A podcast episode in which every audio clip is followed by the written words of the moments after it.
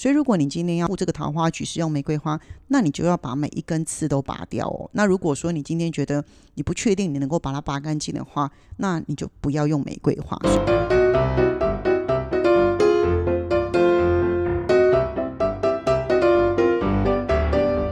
Hello，大家好，我是 Grace，欢迎大家今天继续收听我们的节目。呃，今天呢，我想要提早跟大家聊。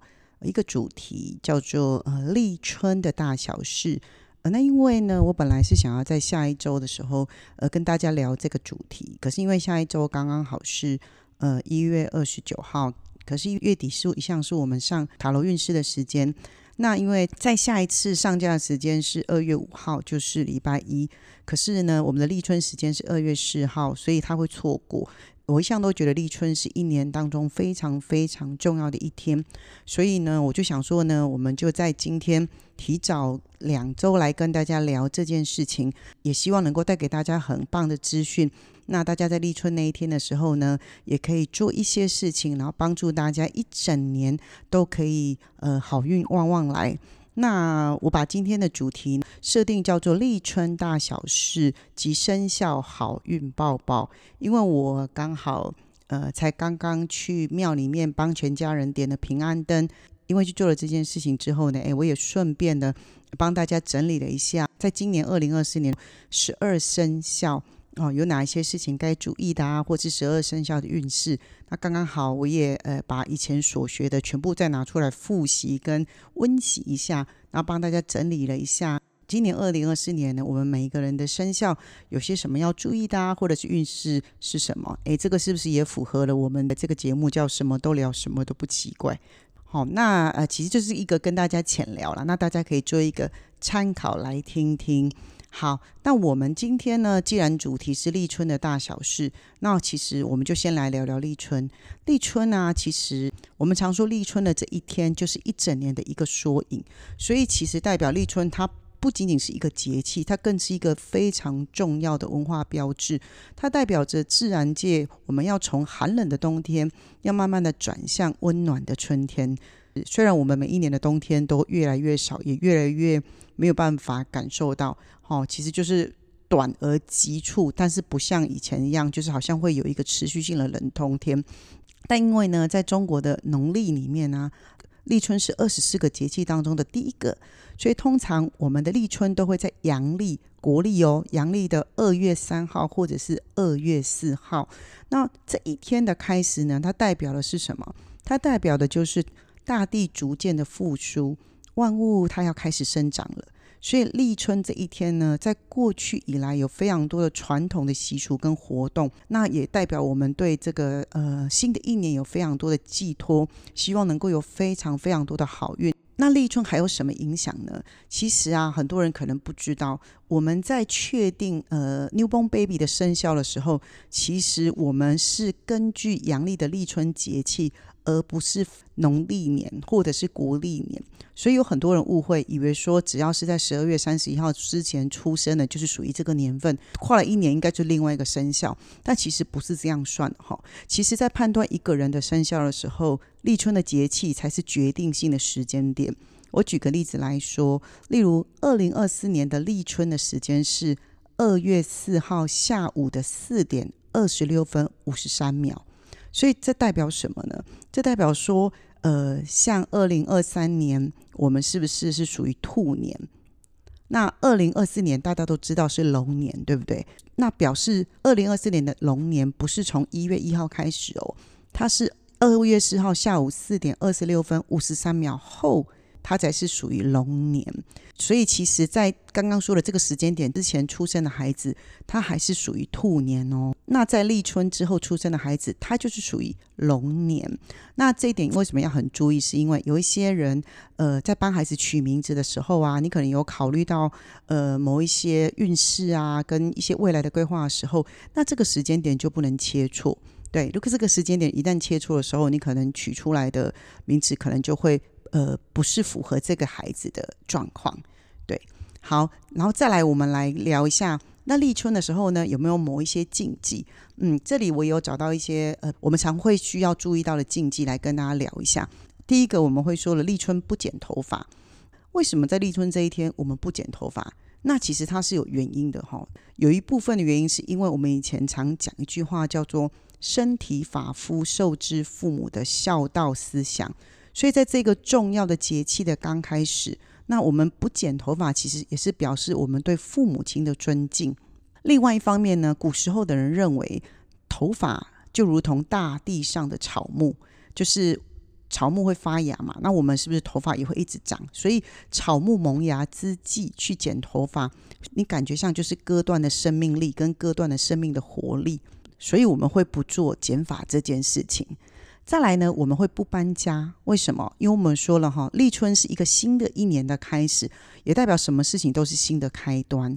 所以在这个时间点搬家，可能会带来一种比较不稳定的感觉，所以我们会建议大家避免在立春的这个时刻去进行搬迁，不然你可能一整年会干嘛？你一整年可能都会觉得你，觉得会有很多很多的变动，那也会有很多的不安稳，所以我们会不建议在立春的这个时候做这件事情。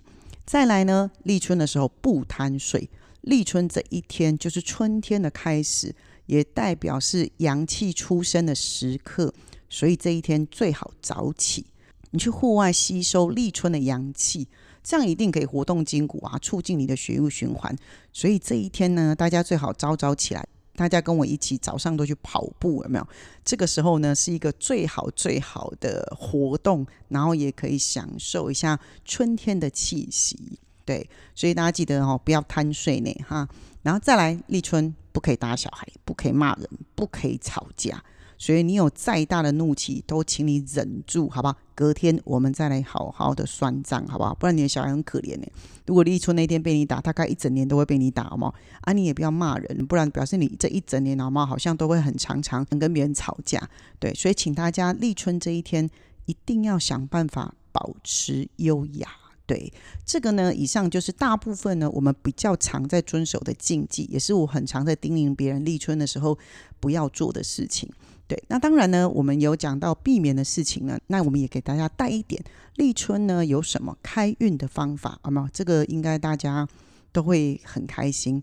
第一个开运的方法呢，我们说过了哈，立春呢，它就是代表春天已经准备要来了嘛。对不对？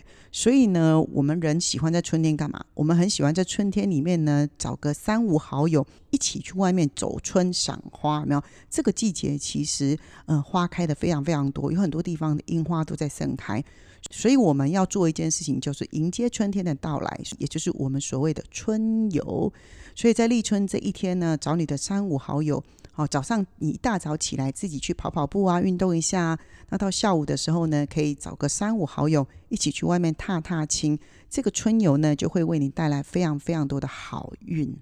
再来呢，我们可以做一件事情，是在立春的这一天呢，我们可以利用香氛还有音乐，那可以帮助我们有效的去净化空间，吸引好的运气。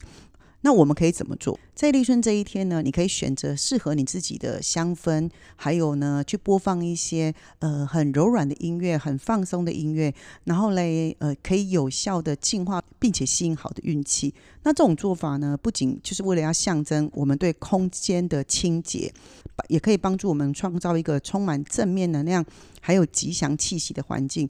但是要记得一件事情，就是要保持空气的流通，这样子呢更有助于能量的自然流动跟换新。所以其实你们可以把嗯窗户微微的打开，让这个空气可以保持流通。那在春天的时候呢，呃，我可以给大家几款香氛精油，然后可以让大家可以去做扩香，可以去熏香，帮助大家增强好运气，并且提升你整体的环境的氛围。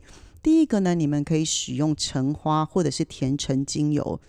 因为橙花跟甜橙，它们都会散发出比较清新的柑橘香味。这种柑橘香味是非常疗愈的，而且也是非常能够营造出愉快跟放松的气氛。那柑橘类的香味，通常它代表的就是快乐跟积极的能量，所以其实点橙花或是甜橙，在这一天是非常棒的。也或者你可以放薰衣草，薰衣草我们都知道它是非常有助于放松跟减轻压力。那同时，薰衣草它也可以净化空间，带来很多的平静还有和谐。那你也可以使用迷迭香精油。那迷迭香精油呢，我们都知道它就是我们的记忆之王。也可以帮助我们集中它的专注力。那同时，它迷迭香也有清洁跟保护的功能，它有助于我们去排除负能量，所以在这一天使用也很适合。然后再来就是呢，肉桂精油。肉桂呢，它的气味很温暖，而且有带有一点点刺激感，所以其实肉桂其实也是呃常常被认为是可以用来吸引财富跟成功的。所以有非常多时候，我们会在很多的仪式跟庆祝活动里面去使用这个精油。可是有些人可能不喜欢肉桂的味道了，但如果你喜欢肉桂，我觉得是也是非常适合在立春使用，还可以顺便暖一下胃，有没有？哦，那如果你想要再高级一点点的话呢，或者是呢经济比较许可的话呢，你也可以使用茉莉精油。那茉莉花香呢，一向被认为能够吸引爱情，还有正能量，而且它的味道呢是非常非常的优雅的，那也非常适合在立春的时候使用它。我个人是非常喜欢在立春这一天用香氛的，因为我觉得那对我来说是一个非常非常能够提升我正能量。再来呢，呃，我们在立春的时候呢，在一般的传统文化呢，我们会呃建议大家做些什么？立春呢，我们说了哈。一年之计在于春，那既然它作为二十四节气当中的首位，自然它就会决定一整年的运势关键。那一整年的运势关键，我相信大家最在乎的就是钱这件事，对不对？Money money，大家最爱这件事情。所以其实非常建议大家在立春这一天呢，可以将一笔吉祥数字的金额存入你的银行存款，那它象征的就是钱财入库。因为今年的立春，二零二四年的二月四号。刚好是在礼拜天，所以你可能没有办法去银行存钱。那你没办法去银行存钱的话呢？那因为现在的 ATM 机器都很方便，直接用卡片就去把钱存入。那因为 ATM 它可能不收零钱，所以其实如果你要在二月四号这天存钱的话，你可以存六千六百块，或是存八千八百块。放到那个 ATM 机器里面去，哎，就象征了钱财入库。那这个就是一个仪式感，你可以先把钱领出来，然后这天就把它放进去。对，那记得呢，自己在把钱存进去的时候呢，就为自己呃说句好话。你也可以把钱存进去的时候，告诉自己喊一下自己的名字，然后就说钱财入库，二零二四旺旺来。其实这都是一个对自己很好的祝福。那如果呢，呃，有些朋友说，哎，我身上没有那么多钱放进去，哎，那我们一样可以用另外一个方法。你们其实可以用一个招财的聚宝盆。那这个招财聚宝盆呢，它可以提升财运。那你们可以准备一个红色的容器，或是金色的容器都可以。那你们可以先准备好，呃，一百六十八块，好，或者是八百八十八块，好，只要这种，或者是六十六块、八十八块都没有问题。一个吉祥数字的钱币，对，那这个钱币呢，最好是那个钱币可以选那个比较亮的。比较新的会比较好。那有一些或人会说，可是如果没有新的钱币会怎么办呢？那你们其实可以呃怎么做呢？我们也可以做一个消磁的动作。那你可以把你的钱币呃泡在那个洗米水一天之后呢，好，你把它放在阳台上。进行一天一夜的消磁之后呢，你可以把它放在红包袋里面，然后就放在你的那个红色或是金色的容器。那这个聚宝盆呢，要放在什么地方呢？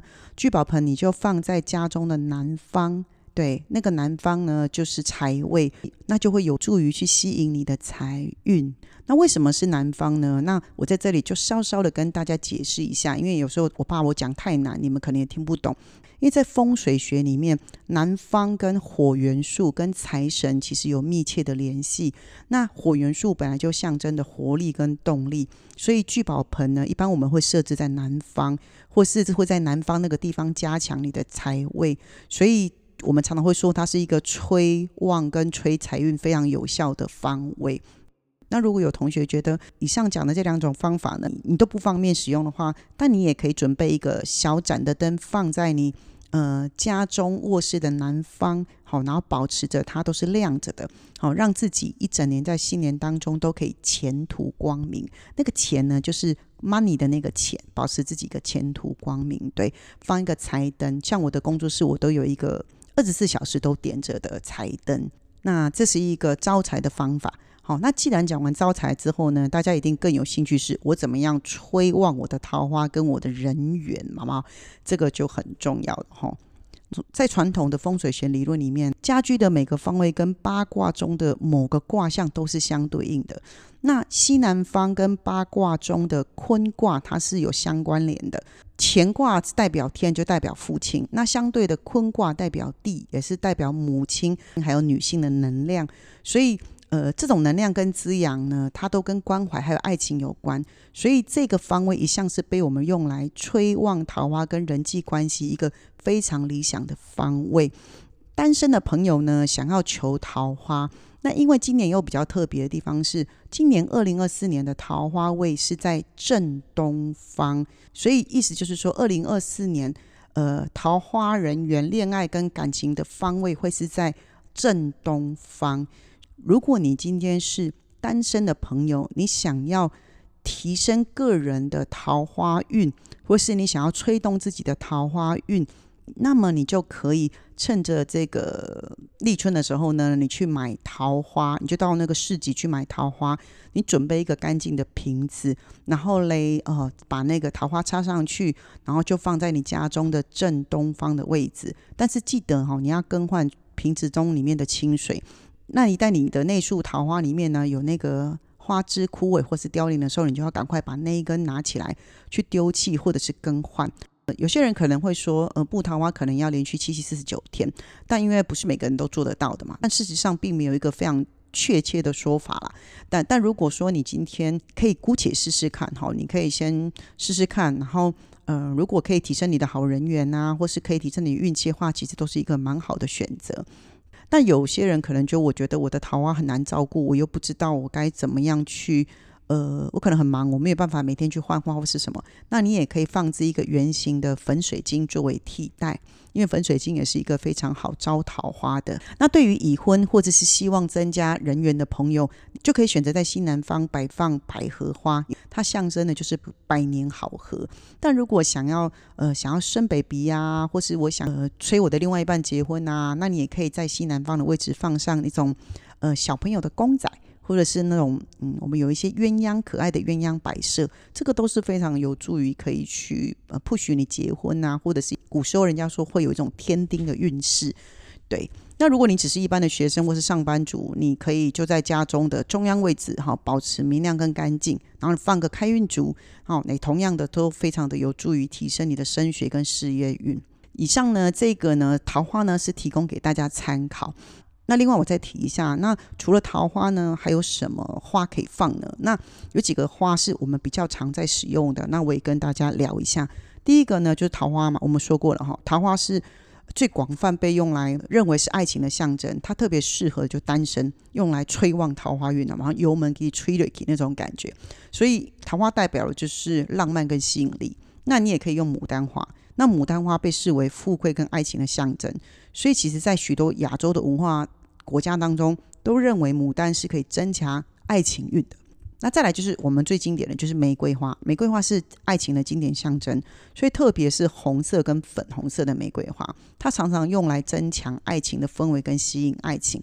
但记得一件事哈，因为玫瑰花带刺，所以如果你今天要布这个桃花局是用玫瑰花，那你就要把每一根刺都拔掉哦。那如果说你今天觉得你不确定你能够把它拔干净的话，那你就不要用玫瑰花。所以一般呃布桃花局，我可能就会跟大家讲说，如果你真的不确定，你就不要布，弄得自己满身都是伤。对，然后再来就是我刚刚提到的百合花，百合花一向象征的就是纯洁跟高雅。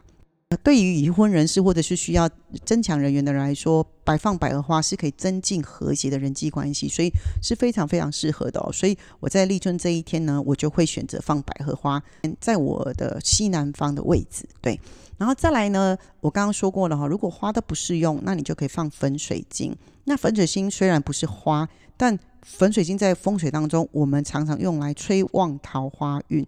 所以粉水晶一直以来都被认为能够吸引爱情跟增进感情，这些都是大家可以善加利用的。对，好，那我们讲完了立春的那些大小事之外呢，那我刚刚好呢也帮大家整理了一些二零二四年生肖运势的分析，提供给大家做参考。但因为这个就是一个比较比较概论式的，所以大家其实可以听一下哈，对你有帮助的你就把它收起来。那这个二零二四的对十二生肖的影响，因为呃我有结合了一些生肖的相冲跟相合，还有天干地支啊流年星数，还有五行的影响。那当然这个也要跟你个人的八字，还有一些更细微的分析。但我今天讲的就是一个比较概略性的，跟提醒一下大家。好，那我们就从十二生肖，我就从老鼠开始，一直讲到猪，好吗？那我先讲一下属于生肖老鼠的，二零二四年呢，它是属于是龙年。那老鼠跟龙是在五行里面是相合的，所以属老鼠的人呢，可能会在合作还有关系上会带来好运。同样的呢，属老鼠的朋友呢，也会面临有一些的不确定性，所以你需要学会更多的灵活的应对，自己要更机灵一点。从五行的观点来看呢，土克水，所以可能会给老鼠的人带来一些压力。二零二四年的老鼠呢，跟龙的关系是一样的，所以在这一年呢，你们会得到很多好的机会，但也要准备好应对一些突如其来的变化。但我相信老鼠本来就很机灵，所以应该是没有问题的。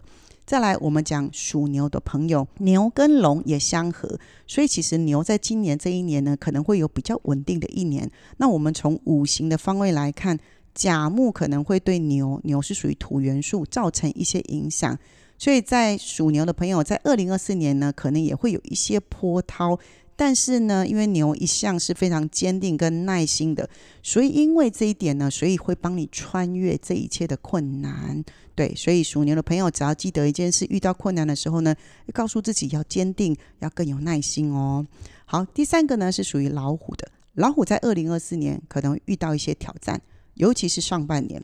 但因为老虎们一向就是非常有勇气，你们的勇气呢会帮助你们克服困难。那在五行上，木元素呢可能会为老虎带来一些支持，所以属老虎的朋友呢可能会发现你在年初的时候会像自己在爬山一样，老虎爬山，你需要一些努力。可是到了年终之后呢，你会发现事情会变得比较顺利，就很像是在山顶的风景上一样的美。所以呀，老虎的朋友呢，你只要呢勇于面对你的挑战，那今年二零二四年，我相信你一定会有很好的丰收。再来，我们来看属兔的朋友，属兔的朋友在二零二四年呢，相对应就是会有一个比较平静的一年。那天干地支中的木元素对于兔好是有帮助的，因为兔子本身就是木元素。那属兔的朋友在二零二四年呢，你可能就像是在安静的湖水上划船。没有太多的波动，但是呢，也会少了一点刺激感。所以呢，就要看你是一个什么样的兔子。如果你这只兔子呢，是一个非常呃很想要冒险的兔子，你可能觉得无聊。那如果你今天是一个很喜欢安逸的兔子呢，那今年对你来说可能就是一个很舒服的一年。好，再来我们来看今年的本命年属龙的人，因为属龙的人呢，二零二四年就是你的本命年。那一向在本命年的时候呢，我们最需要关注就是太岁的影响，尤其是在决策跟人际关系方面。在五行上面呢，土元素可能会带给龙呢一些挑战。那我说过了哈，今年属龙的人，你可能都会发现自己总是站在风口浪尖上，会有非常多的机会跟挑战。对龙来说呢，这就是一个自我提升跟成长的好时机，所以请属龙的好朋友，你也要好好的把握你的本命年。接下来我来讲生肖属蛇的朋友，蛇呢在二零二四年可能会经历一些变动，在天干地支中的木元素对蛇会比较有利，因为蛇呢是火元素，但需要注意到三煞的影响。所以呢，属蛇的人呢，在二零二四年呢，可能会发现自己在舞台上会有亮眼的表现，好，尤其在职场上面哦，哦，在职场上面呢，今年属蛇的朋友呢，都会很有机会会被看见，但是呢，你可能要同时留意幕后可能会有一些。呃，小麻烦可能就是会有一些小人啊，或是会有一些人可能看着你，可能会觉得比较不顺眼啊，但都没有关系。但我会请属蛇的朋友呢，好好把握今年。但是呢，有些时候呢，就是要稍微低调一点，就没有事情了。好，接下来我来讲生肖属马的朋友。马的朋友呢，在今年二零二四年可能会面临一点点的压力。但是呢，呃，你只要保持的一个积极的态度，那都会帮助你平安度过。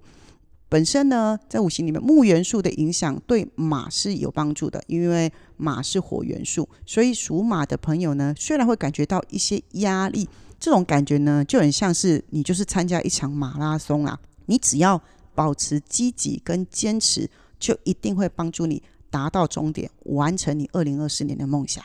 好，接下来我们来聊生肖属羊的朋友。羊呢，可能在二零二四年就是平静的一年，在五行上面，土元素对羊，羊也是土元素，是有帮助的，就是很舒服。所以属羊的朋友在二零二四年就是会享受一段很平稳的旅程，不会有太多的惊喜。对羊来说，今年就是一个非常能够舒舒服服度过的一年。再来属猴的朋友，猴的朋友在二零二四年呢，会有稳定的进展。特别是在新的创意方面，就是在创新方面。那五行上面来论呢，土元素对猴，猴是属于金元素，是有利的。所以属猴的人呢，在二零二四年，你会找到新的乐趣，还有机会，就很像是一场冒险的旅行一样。所以属猴的朋友呢，就可能会像我塔罗牌说的愚人一样，你今年就是呢，会有很多的冒险，跟有很多的。机会去尝试到一些新的有乐趣的事物，那你们就好好的研究一下喽。好，再来我们来讲属鸡的朋友。属鸡的朋友呢，今年在二零二四年的时候，你可能在很多的方方面面上都很需要努力的去维持你的平衡。那在五行上面呢，土元素对于鸡，鸡是属于金元素，是有帮助的。所以属鸡的朋友在二零二四年的话呢。你必须要保持你身心灵的平衡，你就很像是你要走在钢索上一样，做很多事情你都需要专注跟小心。再来就是生肖属狗的朋友，那狗跟龙其实是相冲的，所以也代表狗的朋友在今年可能就会面临某一些挑战。那比较需要特别注意的就是太岁还有破碎的情形。那在五行上呢，土元素对于狗狗是土元素是有帮助的。也代表一件事，就是属狗的人会在二零二四年面临一些挑战。这个挑战呢，我们可以想象就是一场足球比赛。所以属狗的朋友，你在做任何事情的时候，你都不能单打独斗，你需要有策略跟团队的合作。这个对你这一整年来会比较有帮助。好，再来最后呢，我来讲最后一个是生肖属猪的朋友。属猪的朋友呢，你可能就需要在二零二四年努力去克服挑战。那从五行上面来看，土元素对猪，猪是属于水元素，哈，就是一个挑战。所以属猪的人呢，你在二零二四年呢，呃，如果你有什么样的梦想我什么要目标去达成，你就会比较需要加倍的努力。那你就把自己当成是一个考生，你好像要准备一场大考试一样。但你要记得，只要你愿意努力。比别人花更多的时间，你最终的成功，你都会觉得非常非常的值得。好，以上呢就是我花了一点时间帮大家呃整理了所有所有的一些呃我知道的哈，或是我曾经学习来的话，我帮大家做了一下整理哈。那希望呢对大家在这个呢新的一年呢哈，在二零二四年是有帮助的哈。那呃，今天呢，我们的话题就是一直在跟大家聊立春的大小事，还有刚刚说的生肖好运报。好，那我一刚开始就说了，这个立春呢，它不只是春天的开门的走道，它也代表我们一个全新的开始。那全新的开始，它就充满了各种可能。所以呢，也像我刚刚在跟大家聊生肖是一样的，每个生肖呢，在这个时候呢，都有自己的幸运跟自己的挑战。虽然那些立春，它可能是老习俗。对，但我觉得啦，我觉得我们还是能从里面学到不少东西。所以啊，呃，我还是提醒一下大家，就是除了刚刚那些习俗之外呢，有很多事情我们还是得要靠自己，才有可能去完成我们想要的梦想。所以呢，接下来这个立春呢，二月四号，那我希望大家用轻松跟愉快的心情去迎接。那不管怎么样，我们还是我们人生自己的主人。好，那以上就是我今天跟大家分享的立春大小事，还有生肖好运报，希望呢能够可以提供给大家一点小小的想法。那我们今天的节目就到这里喽，我是 Grace，我们下回见，拜拜。